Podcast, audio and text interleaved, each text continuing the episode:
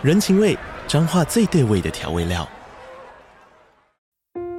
人，你在这端，我在那端，各自忙碌又相互牵挂。情，街角的吵杂声传递温暖与思念。味，是从每一个转角飘出的乡愁。这里是彰化县政府 Pocket 节目《彰化早咖》，我是主持人内克。从彰化大小事各具特色到旅游攻略，透过轻松有趣的访谈，带着大家走进最在地的早咖。准备好了吗？彰化的故事，我们说给你听。以上为彰化县政府广告。嗨，这里是 Sherry's Notes 雪莉的心理学笔记。欢迎你们用 donate 的方式给我们最实质的支持哦，谢谢。如果我在山上看到一朵花，然后如果把它拔下来带回家，它可能短时间内会死掉，那不如就让它在那边自由的生长，嗯，长大，然后我时常回去看它。嗨，大家好，我是 Sherry。今天非常荣幸呢，邀请了一个我们去年成品 Top Ten Selling 两本书上榜的作家，对不对？黄山料作者，黄山料小朋友，我觉得还是小孩子。我们请到山料来跟我们聊一聊爱情，欢迎山料。大家好。那山料其实我们今天是第一次见面，对不对？对，但我们在网络上见过很多次。对，我不知道是你。你想一想，为什么你会喜欢看我的频道？一开始是我妹，就后来发现你妹真的是我常常在网络上面跟她。然后我后来看的时候，发现那时候正好遇到一些情感的问题。我自己是 INFJ，然后我的另一半是 ENTP，然后常常会遇到一些冲突摩擦，所以就看你的影片之后，找到很多的问题点，然后去优化我们的关系。嗯，对。但是。但是优化完之后发现不适合就分手，因为我们认识是因为我们有同一个出版社。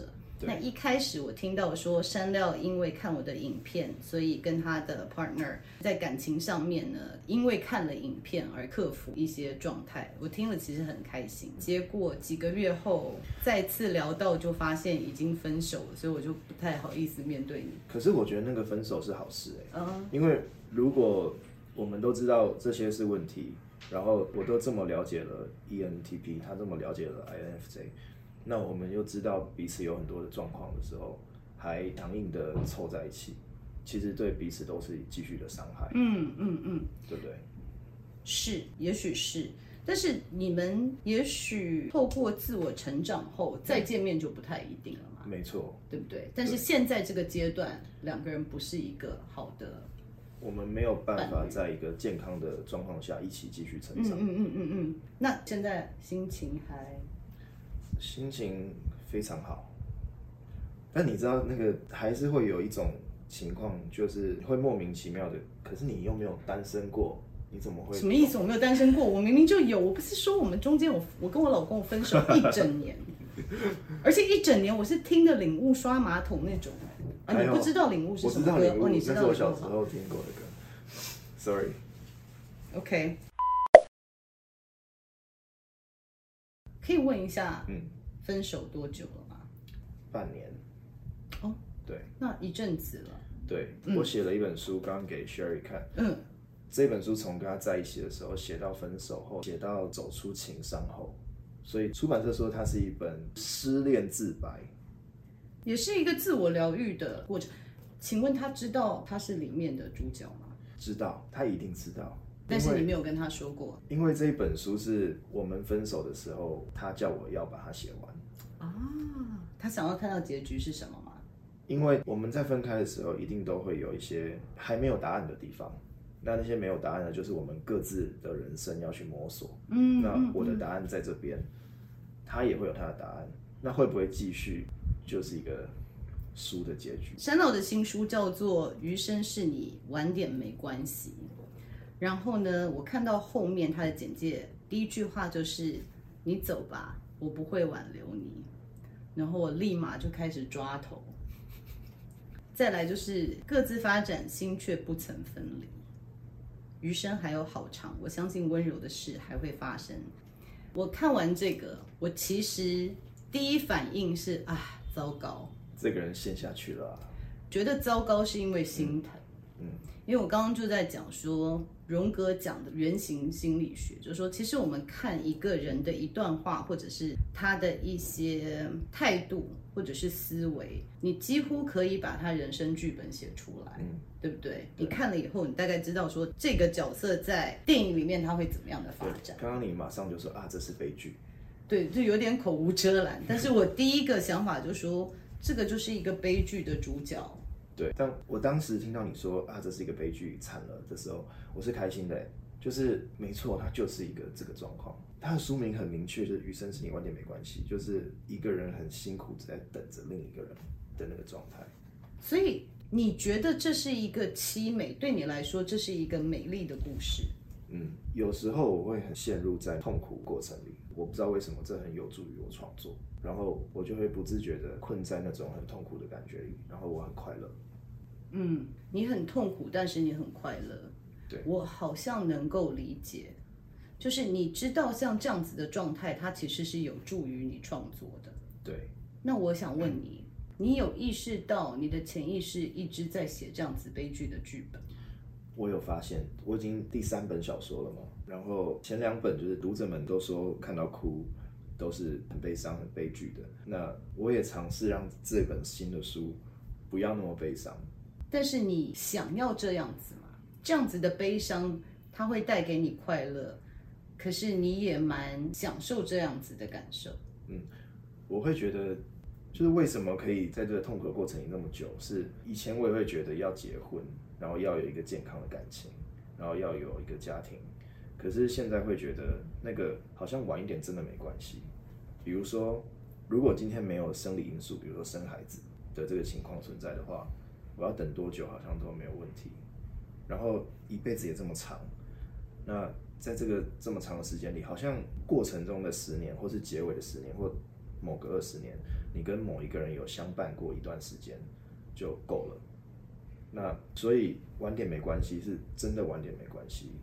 啊，如果我等到你，你不小心死掉了，没有关系，我没有等到也没有关系。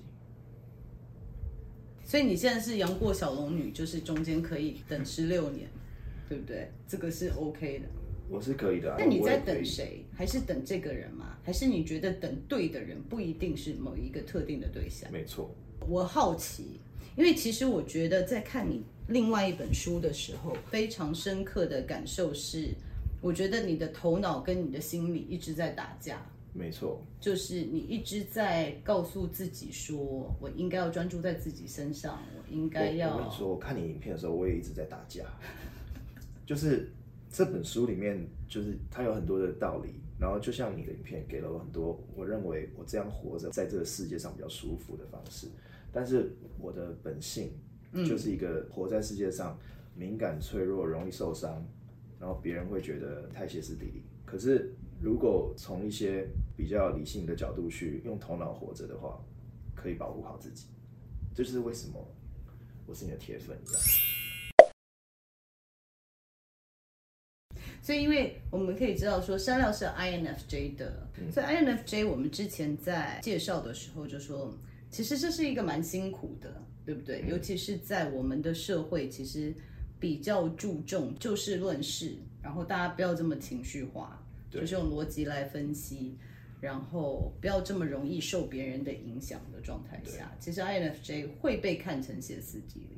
会，其实这只是你的情绪而已。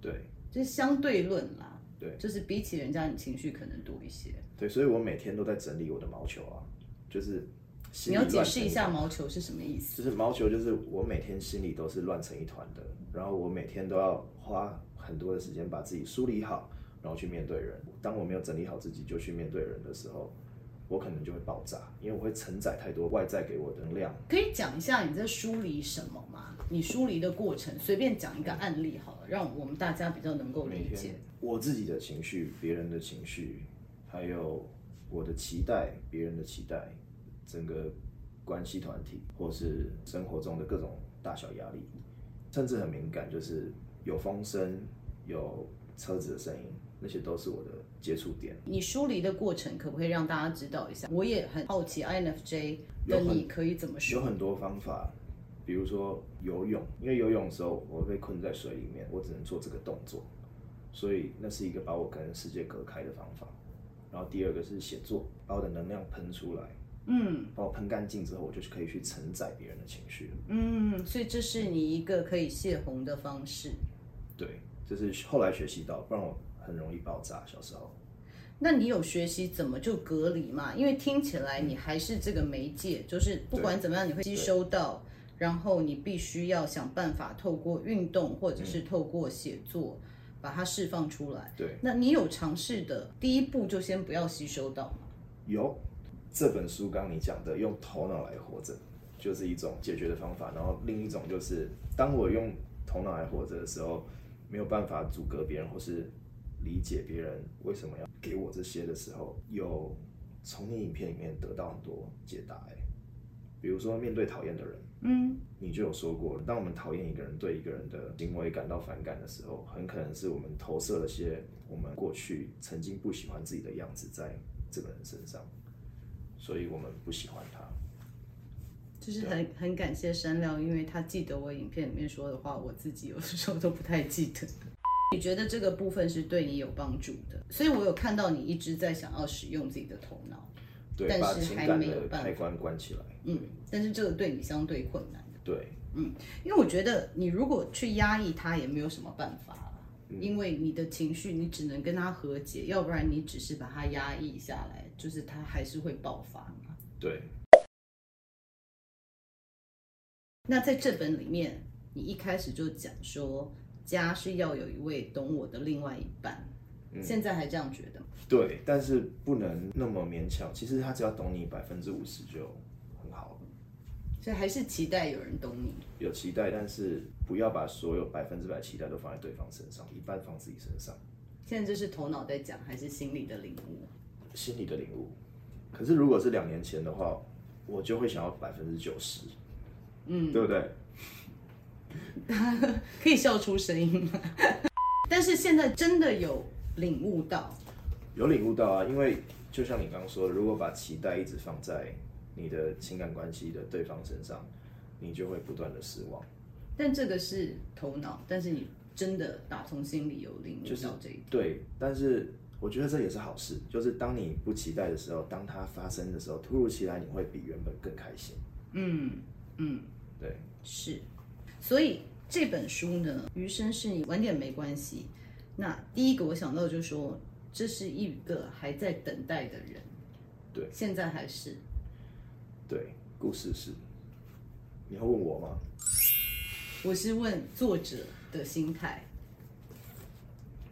其实还要不要等啊？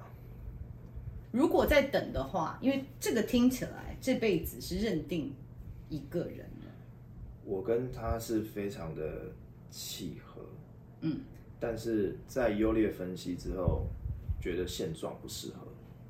所以 INFJ 的你去做优劣分析，还是对方做优劣分析？当然是 ENTP 帮我们做优劣分析。那不太像。然后 INFJ 的我呢，就会说这些优劣分析都没有意义，只要我爱你都可以解决，不会这样讲。嗯。但是 ENTP 就会说，可是现状就是这样子，那我我们的爱只会被。消磨掉越来越多，嗯嗯，嗯，对，所以我们是在一个非常爱彼此的状况下分开的。所以现在的状况还是觉得有一天我们会走回来，不排除那个可能，但是我已经不抱持太多的期待。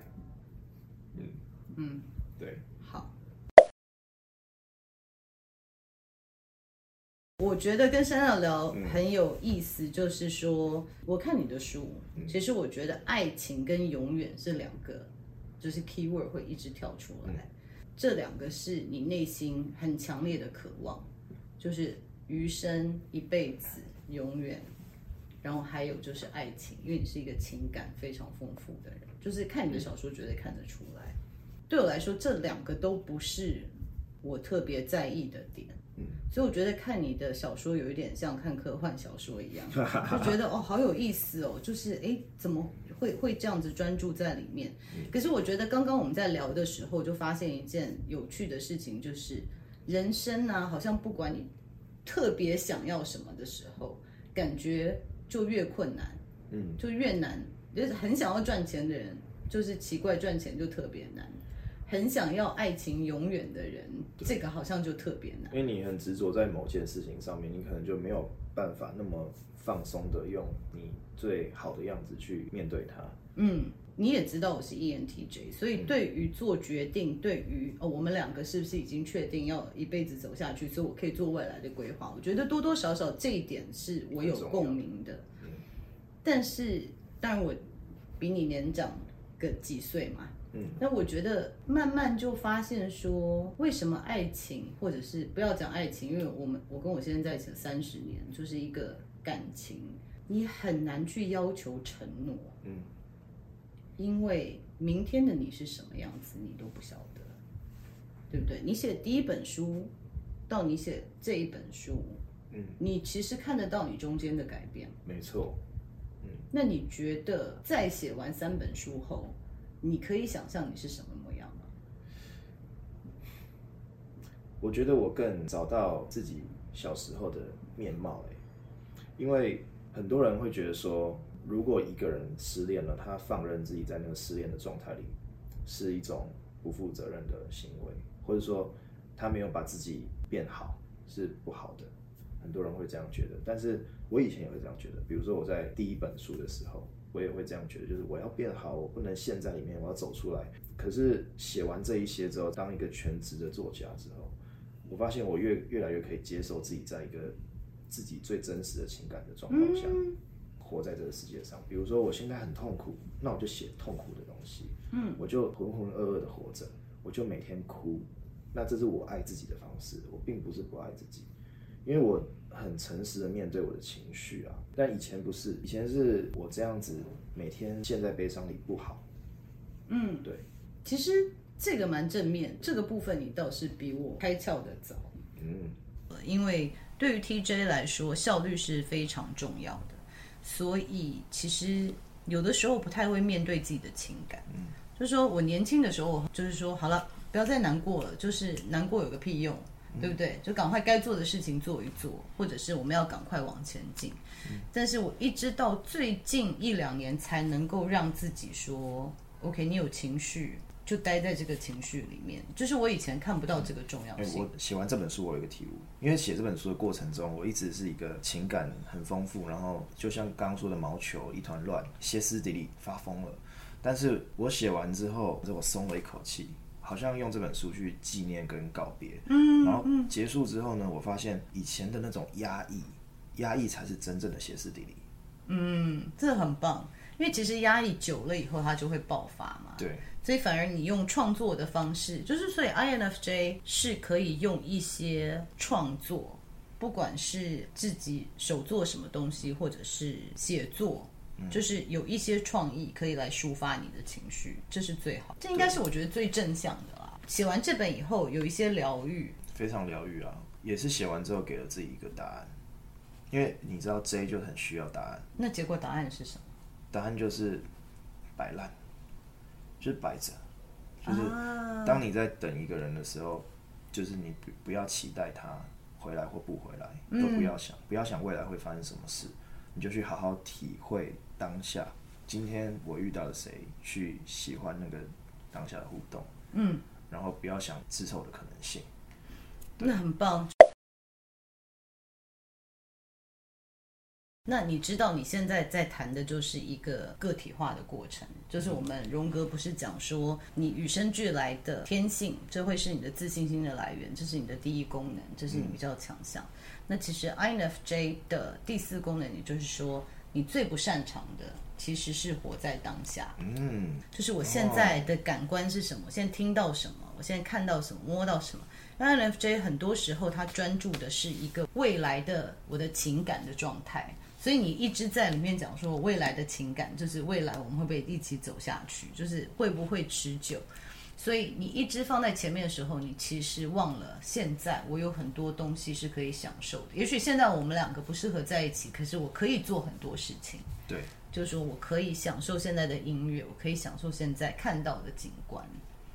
就是比如说这本书的过程里面的两个人的过程，也就是我跟我以前的对象的过程，在一起的时候，很多时候会害怕说哦，你有一天一定会离开我，就一直想着这件事情，或是我要怎么样才可以让你一辈子都不会离开我，一直在想以后，我就会很难去体会那个当下，就是我们现在在这边象山上，你亲了我，哎，我好开心哦。没有，我就是担心说，哦，这个吻之后你还会亲我几次？所以现在有这样子的领悟。现在对，现在就是跳脱了那个以前把自己困住、困在未来的那个状态里了。那你刚刚讲的，我一定要回应你，就是说，就算你们走到最后，有一天一定会有一个人先离开，啊，除非你们两个同一天挂掉吧？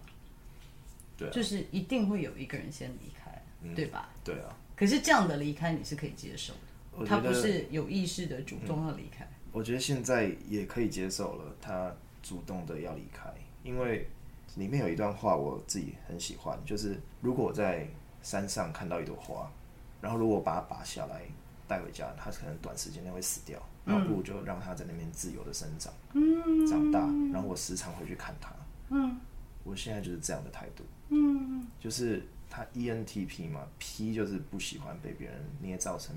别人的形状，他想要自由，那我也理解他要的自由，那这就是我珍惜他的方法。但我的珍惜他，并不是我要拥有他，而是我希望他用最快乐的样子，即使他身边不是我。我觉得这样我才对得起我们相伴那么久的时光。但你刚刚讲说你这样子对他，我会想要这样跟你说，嗯，就是善良，你要珍惜自己的方式，就是你刚刚说的。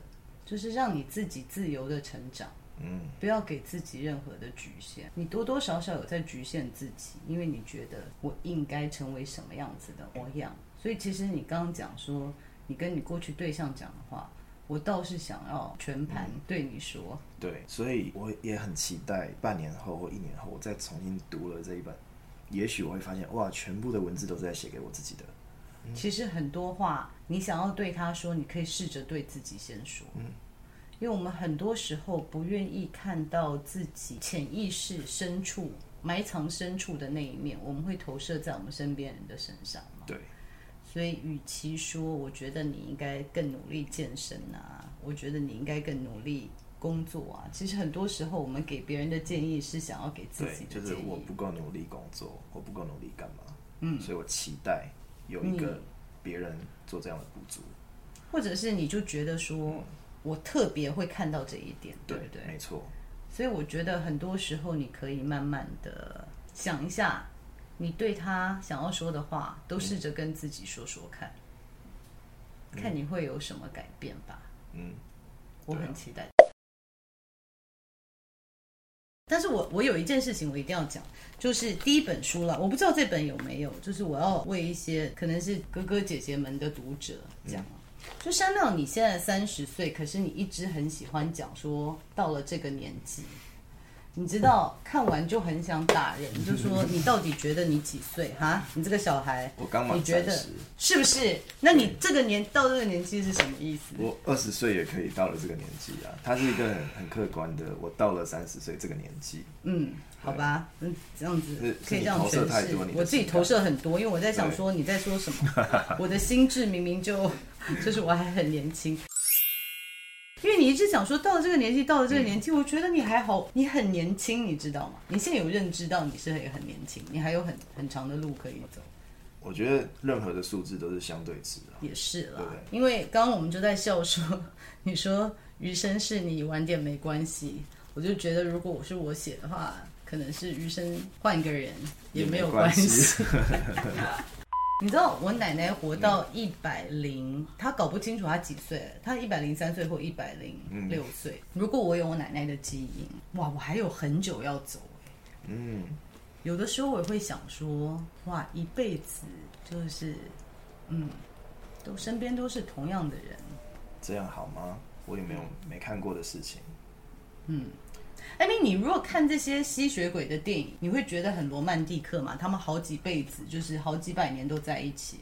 你看到的第一反应是什么？我是喜欢他，就是我们在一起永远啊，就是没有到死，没有死。可是你知道，那个他的设定是吸血鬼如果被拔掉头，他会死掉的，所以他还是有死亡的可能性。但是他被拔掉头是相对困难的。对对，要被其他吸血鬼拔掉头。对，但是怎么讲这个？不是，因为我就在想说，嗯、一辈子，嗯，对于很多人是非常罗曼蒂克的一个概念，对。但是相对的，也有另外一半的人觉得是很可怕压力的，嗯、对。尤其是如果一辈子我必须一定要有某一面是一样。可是我想问你，我前任就是一个对一辈子这件事情有压力的人，但是他又很容易在他情感被我激发起来的时候跟我讲，他要跟我一辈子，就是他自己讲出来的。但讲完之后啊，过两天有压力了。好，我用一个最简单的解释，就是我也会跟他们讲说，嗯，我今天要开始吃减肥餐。啊！但是实际吃了两天以后，就觉得，you know，体重其实不是最重要的事情。人生不需要让自己过得这么辛苦。我想吃巧克力，我就可以吃，因为我都到了这个年纪了，为什么我还要这样子强迫自己？所以是一样的概念吧。所以那个我的解读就会是说，我不知道为什么对这种小小的东西就很满足。我会解读说，他在那一个当下，他想要跟我永远，我就觉得很幸福。是啊，是这样子啊。嗯，他一定在那个当下。最后我们没有做到，但是那个当下会让我记得很久。也许我到了，就是我死掉那一天，我的跑马灯里面会有他跟我说这句话的时候。为什么你一直想到终点？我一直在想到现在，对不对？我刚要讲的就是说，像让你那时候搬到台北，你有明确的想到几岁、什么时候会再搬回金门？我想的是，我应该就会在这里生根，不会搬回金门。好，但是对，后来你还是搬回去了。我却搬回了金门。所以从这这段经验，你学习到什么？我是会改变的。就算你这么期待有承诺的人，嗯，你自己都没有办法控制你。没错。就是如果你一旦接受这一点，你就会觉得说，你当下搬来不想搬回金门的时候，那一刻是真实的。对啊，就像你说，对不对？嗯、你之前的对象，他一定是真实的、啊。接受改变也是《余生是你晚点没关系》里面的一个很大的重点，因为他的故事是二零零八年到二零二三年。我觉得改变这件事情很重要，就是接受自己是会不断一直在变的，也接受就是你说的要接受自己，然后也接受没有事情是不变的。嗯，对，是真的、啊，唯一的不变。嗯，就是世界永远在变。对，那因为你既然在一个个体化的过程，因为 INFJ 你比较弱的地方就是活在当下，对，然后多运用你的理智嘛，对不对？那刚好跟我是相反的。那其实我在想，每一次分手，你有做一些经验整理吗？就是会会做一些经验整理，就觉得你在这里面学到什么？会。但是每一次真的都不一样。对啊，当然，当然，当然。比较年轻的时候，sorry，你会对这个词太敏感吗？No God, please no。还是我越抹越黑？你就说以前 好，嗯，小时候比较觉得说，对的人不会让你觉得你是错的，会有这个想法。但是长到年纪比较大的时候，会发现每一件事情都有它的一体两面。嗯。所以不会再去感情里面讲对或错，嗯，而是说我跟你的感受不同，嗯，立场不同，那这个观点不同对我来说是，如果是我不能接受的，那我是不是可以尝尝试理解，或是如果有人不能接受，就看谁可。你有没有想到在这过程中，你对自己的学习是什么？跟你对感情的诠释？嗯，我比较想要知道的就是说，每一次你是不是都有经验整理说，OK，不是多了解对方什么，是透过这一次我们的交往，我有没有多发现自己哪一个部分？嗯，我觉得有诶，但是我要想一下是哪一些点。没有关系，我觉得我为什么要讲这，就是说，其实很多段情感，大家都是分分合合的，对，但是。有的时候，我觉得分分合合的原因，有的时候不一定是还在爱。我觉得很多时候是我们互相该从对方学到的东西还没学完，就是还没毕业就是。因为你的情感很丰富，我会期待就是你可以透过这段感情多了解自己什么。我想到你说的那个，我学到了什么？我觉得有一个有一堂课很有体会，就是分离这件事情。以前我是有很严重的分离焦虑，嗯，比如说挂电话的时候，或是传讯息的时候，就是聊天聊了可能一段时间要睡觉前，或是见面之后要分开的时候，就是我发现跟他的差别是，比如我们聊了一通电话很愉快，要挂了，我会觉得好像要结束了，但是他是带着哇，刚刚好开心哦，嗯，就是两个差异性在这边，然后我就会开始去学习说哦。原来我不用想着就是下一通电话是什么时候，或者说还会不会发生这样的快乐，因为我觉得你都活在未来。对啊，都活在未来会怎么样？未来他还会爱我，未来我还会不会爱他？对，未来还会不会有这个幸福的时刻出现？但是现在就会越来越可以去理解这个状态，先理解再放下嘛，对，不对？没错。因为我觉得你今天分享的其实可以给我们 INFJ 的朋友，嗯。很多的提醒吧，对不对？嗯、有些时候是你头脑先晓得，然后心里慢慢才能够接受，对不对？对。我有看到你每一本书，慢慢慢慢的就是头脑先到那里，然后心里慢慢慢慢感受到。嗯，那我是会觉得我自己看你吧，或者是看你的书，因为我发现你很多的精力不是放在你自己身上，嗯。在放在潜意识想要控制一些状态，嗯，或者是人的发展上面，嗯，但是这个控制来自于你可能心中的没有安全感，嗯，我当然觉得今天这个我们是在聊爱情啦，但是我想人的没有干安全感，很多时候来自于我们的原生家庭或者是。儿时有一些创伤，可能没有和解，嗯，就是当然我不觉得一定是父母，有的时候在学校或者是像我那时候说出国等等，会碰到什么样子外在的状况。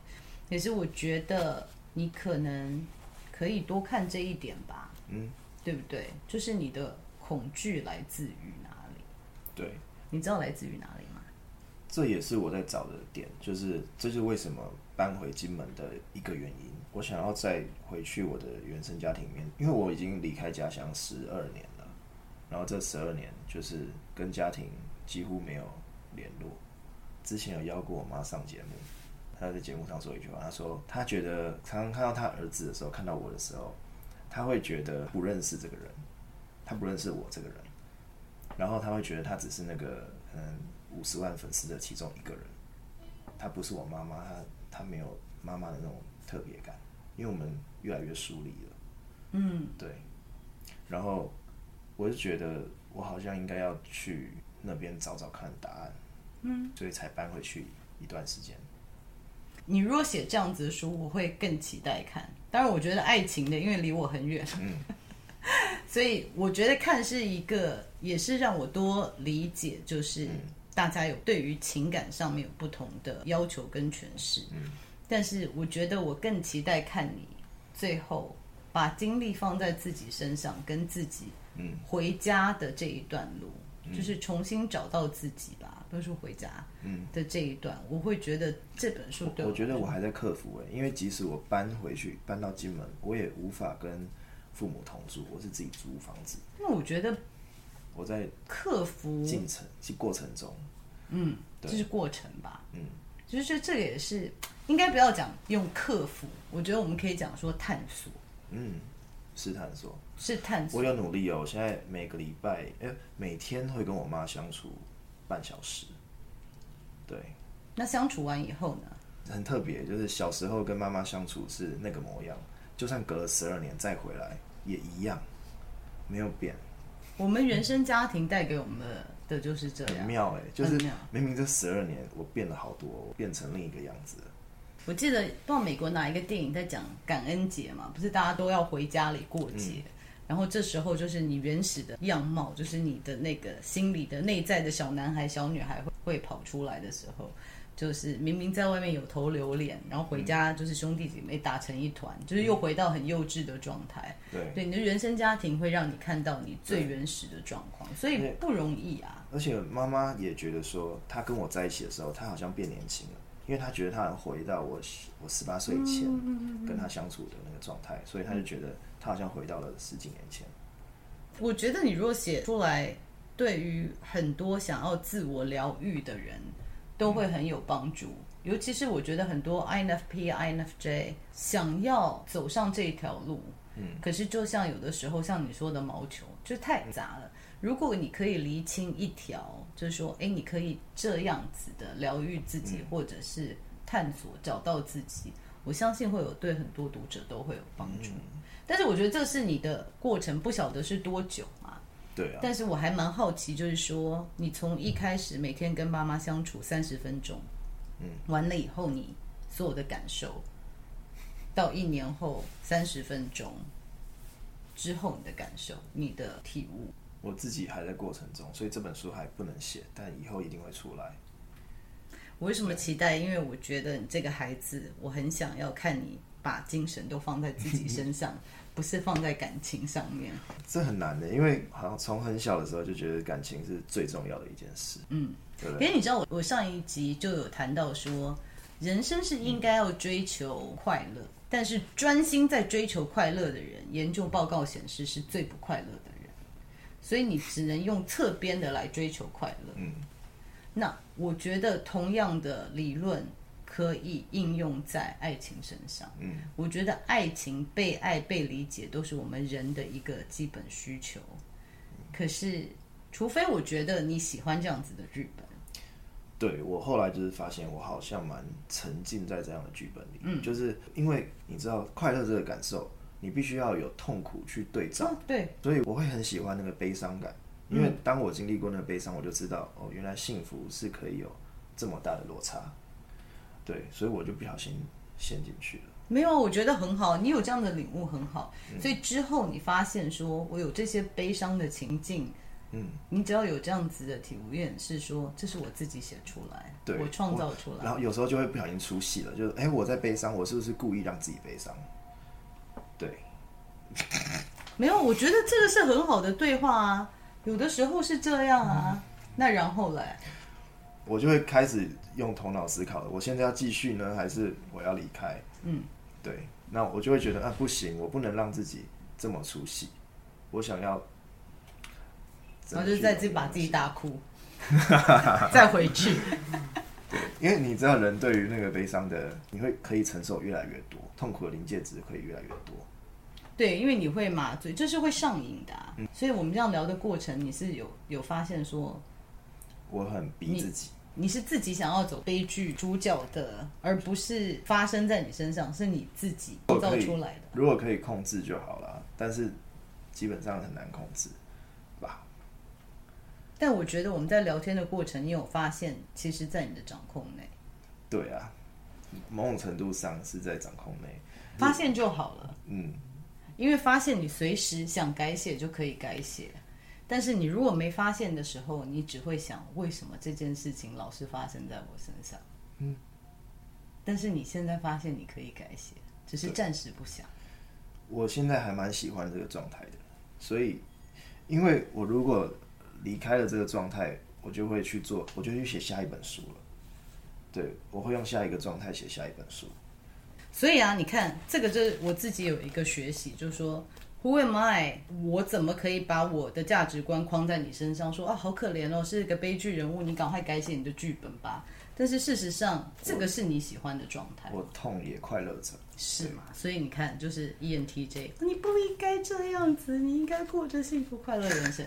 就是你知道，有的时候我们会无意识的把价值观框在人家身上。可是我现在听一听，就觉得说，现在这个状态是你享受的，你喜欢的，你知道悲伤跟快乐是并存的，所以你愿意这样子。对，他给我很多能量，嗯，有意思。好哦，今天其实在你身上学到蛮多东西的。对于 INFJ，我觉得有更深刻的理解。那我觉得很谢谢你愿意这么坦诚的跟我们分享啦。我从 Sherry 一万多粉丝的时候就开始看，真的假的？对，看到现在二十万。是吗？嗯，你那么早就开始了？我一开始就在看了，就是从……好感动哦。嗯，对啊，从还没有 MBTI 的时候。我还推荐给我全家人，真的吗？对感动，好，谢谢，谢谢。对啊，然后所以今天看到你真的太好，谢谢你，谢谢你来跟我们分享。然后当然也祝你的书大卖。我觉得我现在在念的时候，我会带着不同的 mindset 来念这本书。嗯，对，因为我觉得之前有点像大姐姐说：“哎呀，这个孩子啊，怎么这样子啊？怎么这么啊？怎么要把自己过成这个样子啊？这么难过，你知道？会带着这种 阿布的逻辑。可是我觉得现在比较了解你，我觉得这是你的故事，就是我会带着不同的心态来好好欣赏它，带读它。嗯，好，你也你也在用你的另一个功能嘞。我现在试着，你有发现哦？有啊，就是嗯。有在慢慢的跟我的情感面，跟我的少女心连接，所以我也在试着多看一点爱情故事，因为这这好像已经离我很远，我现在要再重新拥抱它，所以看你的书应该对这边有一点启发。谢谢，谢谢，谢谢。那我们就今天的谢谢山料来跟我们分享他的故事，还有他这本书。那这本。余生是你，晚点没关系。现在应该在书店都可以买到。好，那我们今天谢谢山料哦，谢谢，okay、谢谢。我们下次见，拜拜。